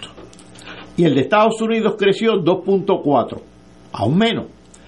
El Estados Unidos ahora tiene también un doble déficit brutal, que es el déficit de su cuenta comercial, porque Estados Unidos importa más de lo que exporta, y el déficit de su presupuesto gubernamental, que asciende a 6.3% del Producto Interno Bruto. Estamos hablando de trillones de dólares. Eh, y el mundo, el mundo europeo está con algunos estancados, porque ahí hay países distintos, ¿no? Otros creciendo, pero creciendo mucho más modesta, de, manera mucho más modesta. Y esto en un contexto, como lo que estábamos citando anteriormente, de un mundo en llamas, lleno de conflictos. Así que realmente, en términos económicos, hay una gran incertidumbre y una gran eh, un relativo estancamiento en, en, en, las potencias económicas. Estoy hablando de los tres polos, Estados Unidos, Europa, eh, China. A eso tú le añades la proliferación de los conflictos, tanto externos como internos, en distintas eh, latitudes. Aterrizaste, estabas aterrizando en el de Ecuador que realmente luce hasta inexplicable en inexplicable no de verdad eh, y es el según la prensa norteamericana que es la que uno lee es el producto de la guerra eh, del narcotráfico a nivel internacional que ese es otro teatro de combate más. Pero eh, qué solución tiene si alguna bueno eh, de verdad ponen a los países en contra de yo sé que mi hija la que la que viaja mucho dice que en, en, en México hay estados que son provincias en otros países donde el ejército básicamente no puede ni entrar y cuando entra es como si fuera atacando un país extranjero con tanques y aviones y helicópteros artillados. Eso es México que está al lado de Estados Unidos. O hay hay esa ese narcotráfico internacional genera gobiernos personales de ellos, de, que, que responden más a ellos que, que al gobierno central del país. Y parece que Ecuador tiene ese mismo problema, que se están decidiendo quién es el que va a mandar, o el narcotráfico o el gobierno actual de, del Ecuador. Increíble, pero de verdad que para un, un siglo que empezamos con tanta esperanza, hemos chocado con la realidad. Oye, que creo que este es el último que nos toca a nosotros de los siglos. Porque nosotros tres, el 22 no. O sea, la esperanza de que el 22 sea mejor no es no, consuelo para En el caso nuestro, en el caso nuestro, fíjate, yo, yo siempre positivo. Podría ser académico, podría ser. Pero nos ha tocado una a nivel mundial. Nosotros somos agraciados en ese sentido. Nosotros no, no estamos en guerras con nadie. Pero hay guerras insospechadas uno no tiene idea de lo que está pasando en Ucrania. Yo no sé lo que sabe. Si hay muertos, si no hay muertos, si hay ataques, hay, hay un montón de cohetes que tiran uno y otro lado. El protagonismo de Gaza como que eclipsó sí, un tanto sí, todo no, lo demás. Gaza a la más, Gaza a la más. Señores, tenemos que irnos, así que son ya mismo son las 18 horas. Así que será mañana a las 17 horas que estaremos aquí. Hasta mañana, amigos.